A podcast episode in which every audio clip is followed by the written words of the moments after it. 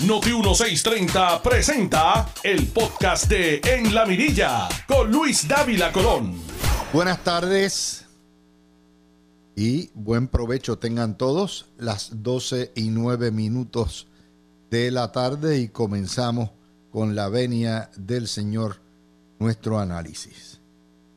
El problema del día no es Rafi Pina, a pesar de la diarrea que nos ha dado la prensa eh, llevando este caso como si se tratara de lo último en la avenida.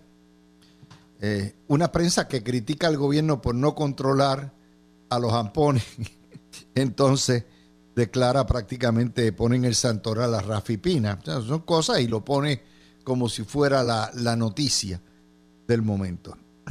Pero así es la prensa colonialista en Puerto Rico. La noticia más importante es la quiebra de los municipios del Estado Libre Asociado. Ya lo había anticipado Ricardo Rosselló en el 19, eh, cuando sugirió la consolidación de los municipios en condados y le cayeron como a pandereta de pentecostal. ¿Por qué razón? No solamente porque hace sentido la consolidación, sino porque desde que llegó a la gobernación, Natalia Yaresco y entonces Tres Palitos, que era el presidente de la Junta, le habían advertido que había que parar en seco el despilfarro y el gasto de dinero en 78 municipios. Hoy Gustavo Vélez pone la estadística que Brooklyn tiene casi 2.8 millones de habitantes y lo que tiene es un solo alcalde en Nueva York con todo. Nueva York, la, la ciudad completa tiene un solo alcalde, con los seis boros y 8 millones de habitantes. Y Puerto Rico tiene 78 alcaldes con la cantidad o la friolera. 78 alcaldes que nada más que con 3 millones de habitantes. Eh, no solamente decía Rosselló eso porque hace sentido financiero, fiscal, administrativo y gerencial, sino porque la Junta le había dicho se acabó el pan de piquito. Y nosotros queremos que los alcaldes y el gobierno aumenten la contribución sobre la propiedad, que es una porquería, porque está basada sobre tasaciones de los años 50, y de esa manera los municipios, a través de la ley de municipios autónomos, tienen su, su forma de fondear, de costearse. Obviamente le dijeron que no, no porque no quisieran aumentarla, sino porque los alcaldes y los políticos saben que cada vez que aumentan contribuciones y más contribuciones territoriales, les limpian el pico. Les limpian el pico. Por lo tanto, esa idea quedó descartada cuando Roselló dice en el 19 que hay que, que, hay que consolidar el primero que le salió el paso es Taxito, que ayer estaba berreando, y los propios alcaldes, como el alcalde de, todos los de Comerío, José Santiago, que dijo, ¿cómo va a ser? ¿Por qué razón los alcaldes no quieren quitar este vacilón? Porque las alcaldías son agencias de empleo. Ahí están todos, la vasta mayoría son nombrados por sus partidos que siempre esperan que cuando se gane la elección los nombren en algún puestecito. Y en, ser en vez de ser agencias de empleo y de servir, eh, y hay muchos empleados públicos eh, en los municipios que son buenos, pero en vez de ser eficientes, son altamente ineficientes. Usted tiene que ser una cosa extraordinaria, como el alcalde de Bayamón, por ejemplo, para saber y sacarle el buen uso a todo esto. Por lo tanto, dijeron que no. Y entonces, durante todo este tiempo, los municipios como criatura del Estado, como criatura de la legislatura, se han dedicado a tener jequecitos. La cuestión empeoró cuando se separaron las papeletas y se declararon agentes libres del partido y del gobierno y cada uno de ellos se convirtió en un pequeño zar. Y ningún político, como les decía ayer, Peter Miller, está dispuesto a quitarse poder. Y hoy nos dicen que 27 municipios, nos dice el nuevo día en riesgo los servicios municipales ante el recorte de fondos. 27 municipios pudieran perder el primero de julio entre 50 y 70% de sus ingresos porque se acaba el fondo de equiparación y la Junta no quiere que continúen los subsidios. La Junta lo que quiere es que se atienda el problema fundamental y es el problema fundamental de los ingresos de los municipios que se resuelve a través del aumento de contribuciones territoriales que nadie quiere hacer. ¿Se fijan cuál es el juego? Entonces José Santiago culpa al gobierno por no planificar. Embuste. No seas politiquero, José. Tú sabes bien que es la Junta. Pero más allá de la Junta, es la cochina colonia que tú apoyas. Es la cochina colonia que nos ha dejado tu partido. Porque si no existiera esa colonia, no existiera la Junta. Pero no, no, no, pero ustedes defienden esto y ahora están en el pari de, de, lo que es este el ELA como está. Vamos a tocar el ELA y ahí están. El problema fundamental es que en Puerto Rico nadie quiere cambio. Todos exigimos, nadie, este es el mamamelchoreo clásico. Puerto Rico, en vez de llamarse Puerto Rico, se debe llamar Mamamelchora. La República de Mamamelchora. Porque si nos los quitan, gritamos y si nos los ponen, lloramos. Toda la vida ha sido así. Entonces nos quejamos de todo, pero no queremos cambio. Y el problema municipal, donde se dan los servicios fundamentales, viene también de un problema que Puerto Rico es un país socialista. Puerto Rico es una jurisdicción, un gobierno socialista donde todo está concentrado en San Juan. Todo está concentrado en el gobierno central. Y entonces los municipios son criaturitas. Y entonces la escuela, la seguridad, todo lo brega el gobierno central. Y hasta que no descentralicemos, tampoco podemos hacer nada. Pero para descentralizar hay que enmendar la constitución, hay que tener los pantalones. Y obviamente es menester también, es indispensable, como hablábamos ayer, consolidar municipios, es lógico. Así que ahí está, pero ustedes se preguntan, ¿y por qué la Junta está tan potrona? Pues vamos, tú abaja. Página 22 del vocero hoy. Tu abaja se va a gastar 600 mil dólares de fondos de reconstrucción de desastre, FEMA, para construir un parque de cemento para patinetes, patinetas, que van a saldar de fondos, van a salir de fondos FEMA. Y usted dice, con razón, espérate, ¿cuántas casas se pudieron reparar con 600 mil dólares en Tuabaja, en Campanilla? ¿Cuántas casas se pudieron construir? ¿Cuántas casas abandonadas se pudieron haber arreglado? Pues nada. ¿Por qué? Porque Betito Márquez, que es el mejor alcalde comunista que jamás haya tenido en la historia el Partido Nuevo Progresista Estadista, decide que la cancha o el parque de cemento de patineta es más importante. Lo pudo haber gastado en libros para estudiantes. Lo pudo haber gastado en cosas fundamentales, medicinas para los viejitos. Y por esa razón, la Junta está con mucha razón que trina con los alcaldes. Y quiere apretar a los políticos, tanto al Ejecutivo como al Legislativo, para que acaben de resolver el problema. Y como aquí donde manda capitán no manda marinero y nosotros no mandamos nada, pues está todo el mundo pinchado. Y nadie quiere cambiar y nadie quiere pactar. Y ahí estamos. Una cosa explica la otra. Nos pone el vocero, sigue el pulseo por dinero en municipios. La Junta de Control Fiscal, oigan bien, los insta a, cito, adoptar ideas audaces en lugar de esperar por rescates continuos. Se lo están diciendo, se lo telegrafiaron. pero Puerto Rico, ustedes saben la irresponsabilidad y nadie quiere ceder. En Puerto Rico en realidad lo que deben haber es de 8 a 10 distritos, comarcas, como usted le quiera llamar, provincias, lo que usted le quiera llamar, condado, y ya está, y proveer servicios a nivel de cada uno de ellos, con un alcalde que represente cada uno de los pueblos. Pero eso no pasa. ¿Por qué? Porque no, no estamos en esa. Eso nos trae a otra de las noticias. Vamos a la noticia de estatus.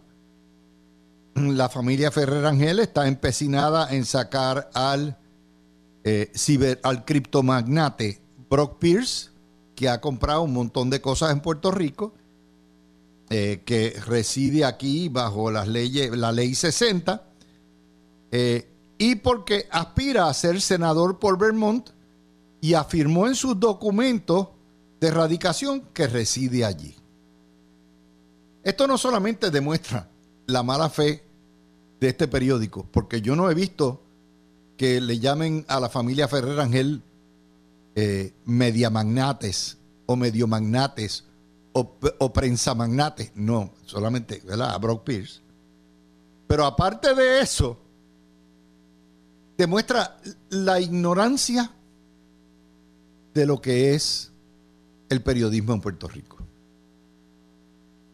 Se tiene un solo domicilio, pero se pueden tener 10 residencias. La ley lo que requiere es que vivan en Puerto Rico 181 días, que estén presentes en Puerto Rico y que tengan su domicilio, sus propiedades acá, pero puedes tener otras propiedades.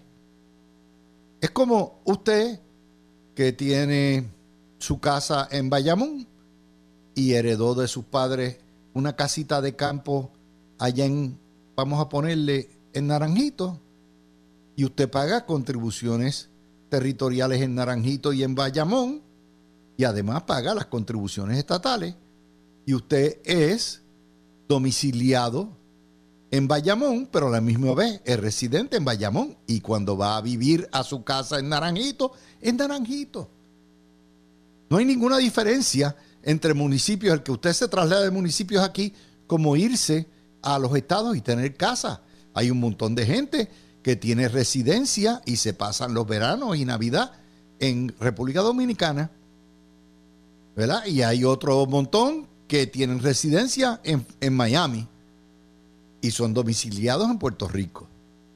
Y la mayoría de los estados lo que requieren es para poder votar, para poder estar allí seis semanas o ocho semanas de residencia en el Estado, este señor ya tiene la residencia, lo que no puede es votar doble, no puede votar aquí, no puede votar allá. Y para ser senador, con la residencia basta. Y además eso requiere prueba, intención, todo ese tipo de cosas, pero andan detrás de esto. Es como los, la familia Ferrer Ángel tiene casa en Vermont, reside en Vermont y domicilian en Puerto Rico y tienen casa en Culebra y tienen propiedades en distintas partes de Puerto Rico, tienen un domicilio, pero muchas propiedades. Eso no quiere decir que, que estén defraudando al Departamento de Hacienda. Pero son las cosas de estatus que usted ve porque preguntan, disparan, ¿qué le hizo Brock Pierce a la familia, yo no sé, pero ciertamente tienen, oiga, la tienen pegada con el tipo. Y no es santo de mi devoción, yo no lo conozco, yo no sé quién diablos es, pero parte del Yankee Go Home. De eso que se trata, es la línea editorial Yankee Go Home. Why you here? You bother me. Ya está. Y eso me trae, en verdad, a analizar eh, toda esta situación del el estatus. Hoy primera hora pone los delegados de la estadidad se quedan. ¿Había alguna duda que alguien va, que el PNP va a someter legislación para liquidarlo? o, que el Partido Popular puede pasar un proyecto para que el gobernador lo vote. No, van a estar ahí. Lo que dice es que asigna una nueva tarea como coordinador y a través de la Oficina de Puerto Rico en Washington para promulgar el proyecto de consenso de estatus. Muy bien. Y entonces, con todas estas noticias corriendo, ¿verdad?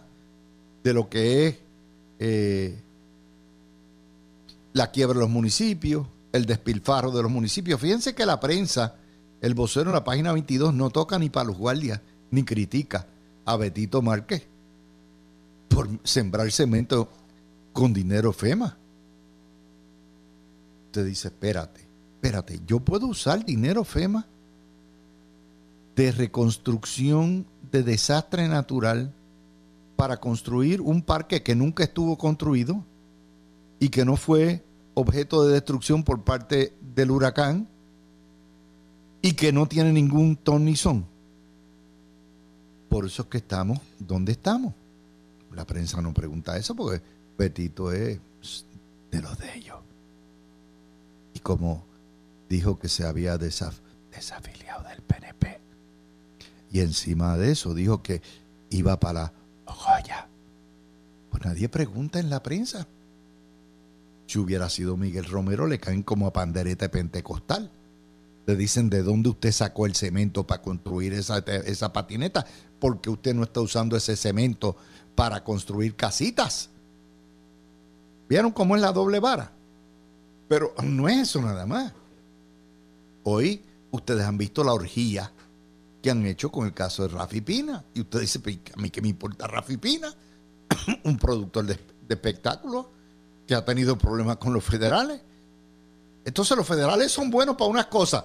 Son buenos para gestar a Wanda Vázquez. Son buenos para llevarse preso a Fortaleza y a todo el mundo. Pero Rafi Pina, no me lo toque. No me lo toque. No, no, no, no, no, no. Que Daddy Yankee se queda sin espectáculo. Entonces, esa es la misma prensa que ayer estaba criticando al gobierno porque no tiene control sobre los caseríos y los tiroteos que hay en Caguas, a todo lo que da. Usted dice, ¿qué es esto? ¿Qué locura es esta? Ah, porque todo depende del color con que se mira. Y él ahí bendito. Si hubiera sido Juan de los Paslotes, no les importa.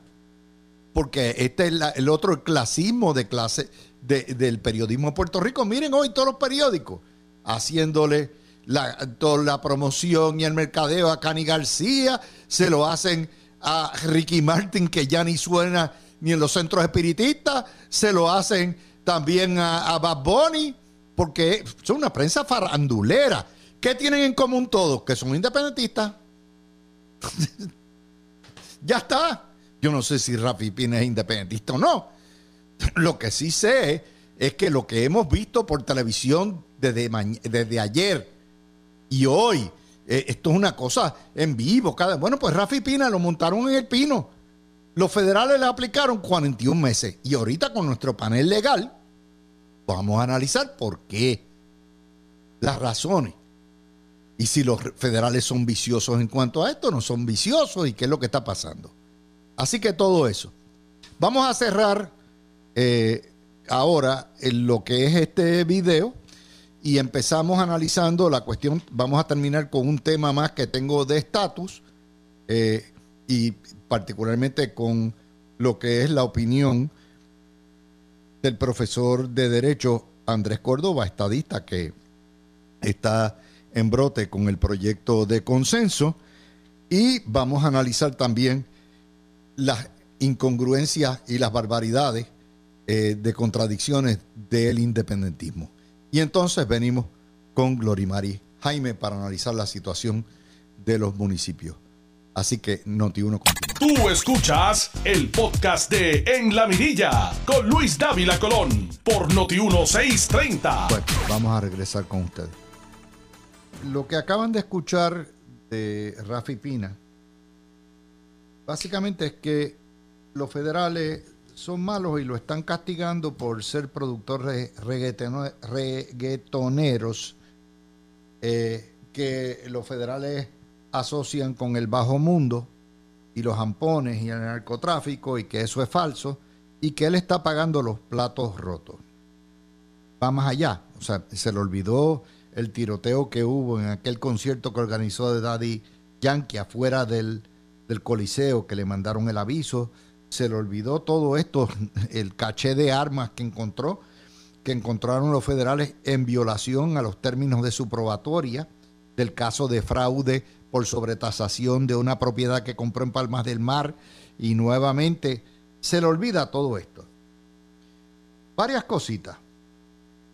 Esta es la segunda figura ¿verdad? en Puerto Rico que en menos de 10 días critica a los federales por lo que se llamaría eh, persecución maliciosa o, procesamiento malicioso. Esa fue la defensa de Juan Vázquez. Oh, la cogieron conmigo, esto es un delito técnico, son unos abusadores, todo lo que hay. Veremos su día. Y ahora Rafi Pina dice, la cogieron conmigo. hay que recordarle a Rafi, a Rafi Pina que no es el FBI quien le radica los cargos. Y no es el FBI el que pide el que lo metan preso. Es Fiscalía Federal. Pero si hay otras razones, pues nuevamente, pero eso estamos analizando desde este punto de vista. Y lo otro, si hubiera sido cualquier hijo de vecino, ¿verdad? Si hubiera sido Pepe Chuleta que cogen con un arsenal de armas, estando en probatoria, va para adentro y nadie lo cubre. No hay cámaras y no tiene que decir, no, me están castigando porque yo esto, lo otro, porque regotonero. Y si fuera castigo a los reggaetoneros, entonces usted tiene que decir, caramba, si los federales la quieren, tienen cogida con los traperos y los raperos, y porque no meten preso a todos los demás, a, todos, todos ustedes lo saben, hay miles de nombres han salido. Porque los demás, pues, pues aparentemente respetan la ley y los federales procesan, ¿verdad? al que alegadamente viola la ley. Pero les digo esto porque es un tema que va nuevamente, el estatus está, detrás de todo esto. Que no son los federales, sino la institución de la justicia de Puerto Rico. Porque no es Mingo. Nadie confía en la justicia colonial se llame Mingo el secretario, se llame Miranda, se llame como sea, sea rojo o azul, nadie confía. Y esto me trae a otro de los temas. Hoy hay dos cartas que obviamente no han salido en el periódico sobre el estatus. Está la carta de eh, el, lo que es el profesor de Derecho de la Interamericana, Córdoba, y está la carta a Andrés L. Córdoba, una que acabo de recibir ahora de el papá de los abogados de la estadidad, Gregorio Igartúa, padre. El hijo está con nosotros aquí los jueves. Si estoy equivocado, que es el Padre y el Hijo. Yo a veces me confundo y no sé cuál es el Padre, el Hijo, el Espíritu Santo, pero son todos estadistas. Andrés Córdoba básicamente dice, mire, sí, el proyecto de estatus es importante, pero, y es, eh, ¿verdad? Hay que mencionar que es un buen esfuerzo, pero no va para ningún lado. Y eh, esto es lo que se llama political window dressing para que, que los demócratas queden bien. Pero aparte de eso, dice, esto es un proyecto de estatus que es peligroso porque trae la ciudadanía americana en la República y plantea que se puede tener ciudadanía americana indefinidamente pasando la generación a generación como si fuera una herencia, como parte del caudal relicto, siempre y cuando se inscriba al muchacho en la embajada americana.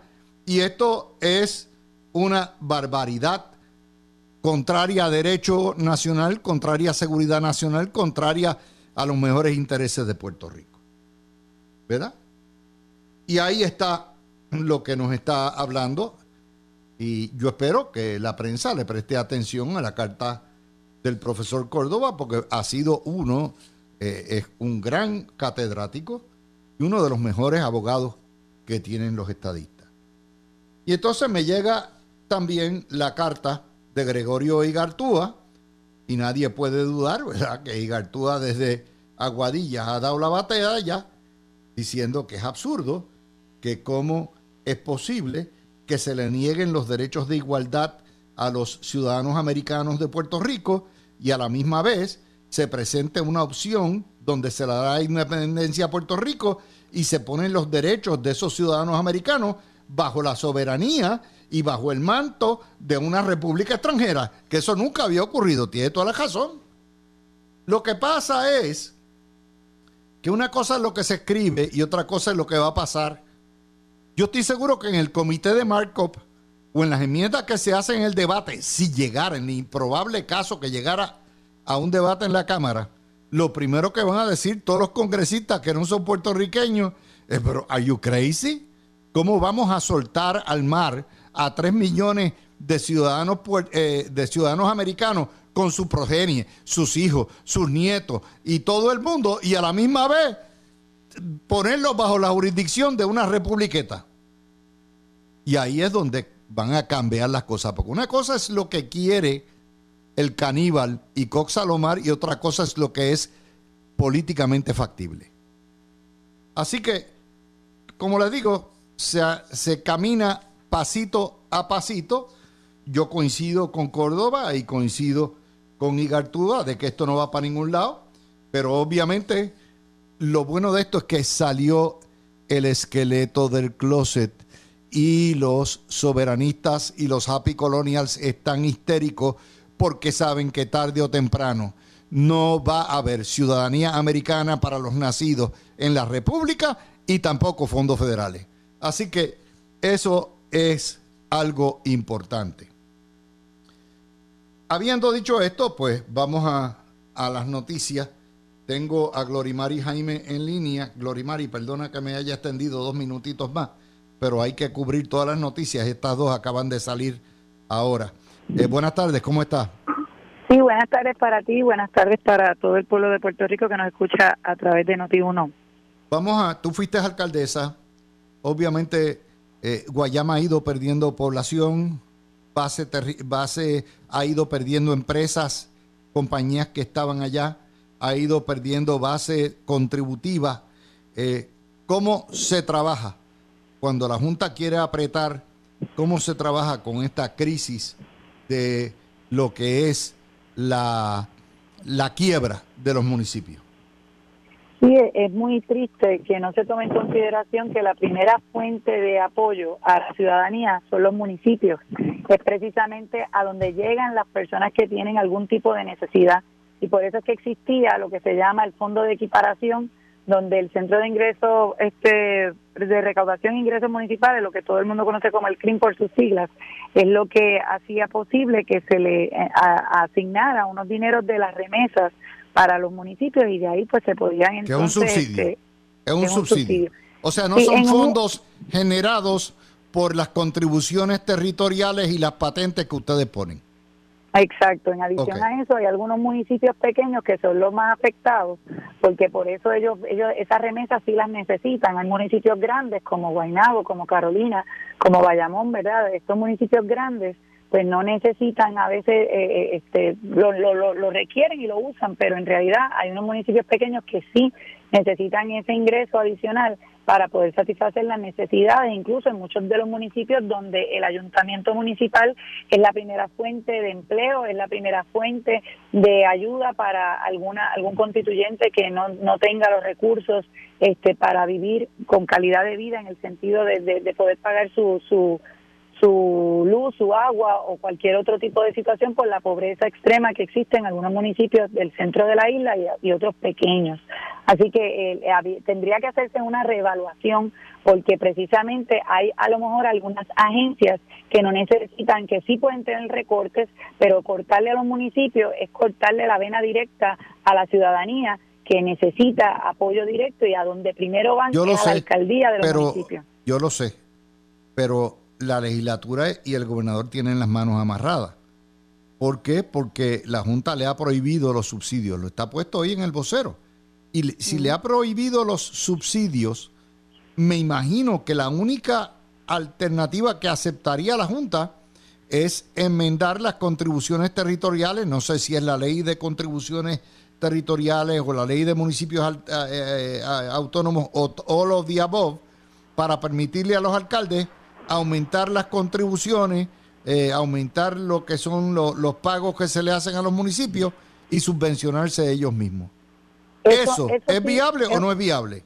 Sí, eso es viable porque cuando yo fui alcaldesa de Guayama, yo aumenté una peseta, o sea, estamos hablando de 25 centavos, este, lo que son los ingresos de personas que tenían casas que, que te una peseta que al mes, al año, este, ¿cuánto? No, no, lo que se lo que se aumentaba era el, lo, que se pagaba, ¿verdad? Por por tú tener una propiedad o tener un, un negocio que, que, que, que recibiera más de 500 mil dólares al, al año o una casa que fuera una propiedad que costara 180 mil dólares o más en aquel momento. Por eso, pero una peseta sobre qué? ¿Una peseta al año, mensual, diario, cuánto y sobre qué? o sea, ese aumento es a qué? Era era un aumento a lo que a lo que se había establecido como como patente como tal. Así que entonces eso eso equiparó a millones de dólares más para el fisco municipal. O sea que estamos hablando que a veces un aumento fue como en, en algún momento dado se acuerda el chavito de Cagua pues ese chavito de y eso te costó la, derrota. Y por esa misma razón ningún alcalde quiere aumentar contribuciones o patentes porque sabe que le va a salir caro en la elección pero en Caguas lo hizo este William Miranda Marín y fue todo lo contrario, y solamente fue un centavo con el tax municipal. O sea que a fin de cuentas son alternativas que a veces se tienen que tomar, pero no son únicas y no se, y no y se puede reevaluar establecer que si hay aproximadamente más de 100 agencias estatales, ¿qué agencia está duplicando los servicios? Porque ahora mismo el CRIM estatal duplica los servicios de todas las oficinas de CRIM que hay en los 78 municipios. ¿No sería mejor colocar a unas regiones de la de municipios más grandes que puedan atemperar esos servicios que se dan a nivel estatal, que hay oficinas regionales en, en, en todas las regiones de de, de Guayama, de Caguas, de Ponce, de diferentes lugares, más también se repite el mismo servicio directamente entre los Ok, pero, Glorimari, vamos, vamos a lo siguiente. Aquí hay un tranque político. Los alcaldes, hay 30 municipios que se van a pique porque pierden entre el 50% y el 70% de sus ingresos el primero de julio. Lo que queda de sesión son cinco semanas y probablemente mucho menos para radicar en la Junta está trancada banda de cero subsidio. No hay equiparación, no hay, son 160 millones al año, que en un cuatrienio, Glorimari, es más de 600 millones de billetes. ¿Ok? ¿Cómo se trabaja eso? Si la Junta es la que manda. Bueno, si la Junta es la que manda, precisamente se podría trabajar de otra manera porque yo propondría, ¿verdad?, con el grupo de Federación de Alcaldes y Asociación de Alcaldes, que ellos establecieran que el lugar, como dije al principio de, de, estar hablando de este tema, el lugar principal donde van las personas a buscar ayuda son las alcaldías, por lo cual hay muchas agencias de gobierno que están duplicando los servicios y se podría entonces trabajar en conjunto con todos los municipios para que esa duplicidad de servicios no se tenga que dar. Ok, pero ¿quién paga? O sea, ponte tú que servicios sociales da, ¿qué es lo que tú estás proponiendo? Que te que esa duplicidad de servicios y el costo de esa oficina se pase con el presupuesto al municipio se debería pasar y trabajar en convenios. Yo cuando fui alcaldesa hice convenios con emergencias médicas y yo no tenía capacidad de pagarle a 12 paramédicos para dar un servicio 24/7. Así que yo tenía seis paramédicos municipales y el Estado me daba seis paramédicos estatales y dábamos servicios no solamente a Guayama, sino a toda la región. Y así lo hice con manejo de emergencia y lo hice con la oficina de la OCPE que había cerrado la oficina de Guayama. Entonces eso requiere ingeniería, una reingeniería en cada municipio con cada agencia. Eso toma tiempo. Mientras tanto, el reloj marca cinco semanas para el plazo. Bueno, lo que pasa es que yo creo que ya el, Puerto Rico de hoy se ha acostumbrado en los últimos dos años a trabajar hasta online desde su casa con todo esto de la pandemia. Así que no sería muy difícil desarrollar convenios para seguir dando los servicios y que sea un costo más económico, porque no puede ser la primera fuente de empleo el gobierno ni tampoco los municipios. Así que entonces hay que desarrollar hacer acuerdos colaborativos para también ayudar y auspiciar a que más negocios se abran, a que personas puedan ser más autosuficientes en el sentido de, de trabajar con sus propias ideas algún tipo de, de, desarrollo profesional en el sentido de que eh, muchas veces la permisología es muy lenta y hace que una persona no pueda montar su propio negocio y este propio negocio pueda crear empleo en estos municipios. Así que hay que trabajar de esa manera, no buscando trabajo en el municipio o en las agencias de gobierno y sí buscando cómo ayudar a, ampliar los servicios que una persona puede tener por su propia cuenta. ¿Qué te parece esa cuestión de que se están gastando 600 mil dólares en construcción de un parquecito de patinetas con fondo FEMA. Explícame eso. Eso lo está haciendo Betito en tu abaja. Bueno, los fondos los fondos están establecidos y son directamente para algún proyecto. Si era que había un parque y con el huracán, ¿verdad? O con todas las lluvias que hubo, este, la realidad se rompió, pues podría arreglarse con esos fondos. Pero si es un parque nuevo que nunca existía, hay que verificar cómo, en qué dirección iban dirigidos esos fondos. O sea, es muy peligroso trabajar fondos y cambiarle las cosas. Si los fondos vienen dirigidos para reparar una acera o para arreglar un techo o para arreglar precisamente una pista de patineta, tiene que ser para eso. Bueno, tal vez no prioridad, pero si los fondos eran para eso, pues él tiene que hacer esa obra. El, que le diga al pueblo si esos fondos eran para el parque de, patinetas, para restaurarlo, si era un parque existente, no porque sea una necesidad. Gracias por participar conmigo aquí. Ya tú sabes, estás siempre pendiente porque tú siempre estás disponible para nosotros para cubrir con cualquiera de los muchachos, así que ya lo sabes. Gracias, Gloria María. Sí, a ti. Mi amigo. Muy, buenas tardes. Tú escuchaste el podcast de En la Mirilla con Luis Dávila Colón en Noti 1630.